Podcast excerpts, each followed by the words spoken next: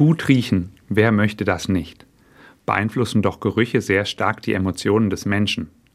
Angenehmer Duft erzeugt bei uns Wohlbefinden. Da will ich doch auch gut duften und mir nicht sagen lassen, ich kann dich nicht riechen. Und so stehe ich jeden Morgen in meinem Badezimmer und benutze duftendes Rasierwasser, Deospray und andere Düfte. Ohne dieses morgendliche Ritual gehe ich nicht aus dem Haus. Das geht Ihnen doch sicher ähnlich. Warum ich Ihnen das erzähle? Ganz einfach. Auch Gott benutzt Parfüm. Schon Paulus schreibt davon in einem seiner Briefe an die christliche Gemeinde in Korinth.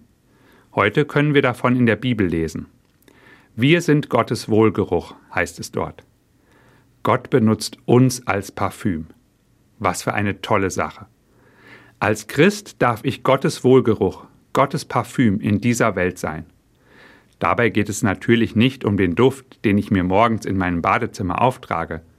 Vielmehr will Paulus damit sagen, es geht um mein Denken und Handeln. Damit soll und kann ich anderen von Gott und seiner Liebe künden. Ich kann der angenehme Duft sein, der meine Mitmenschen in Wohlbefinden versetzt. Sie die Liebe Gottes spüren lassen.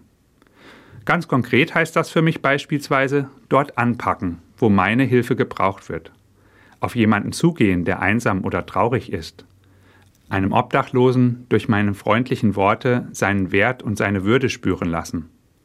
So kann ich für meine Mitmenschen ein angenehmer Duft, ein Wohlgeruch Gottes sein.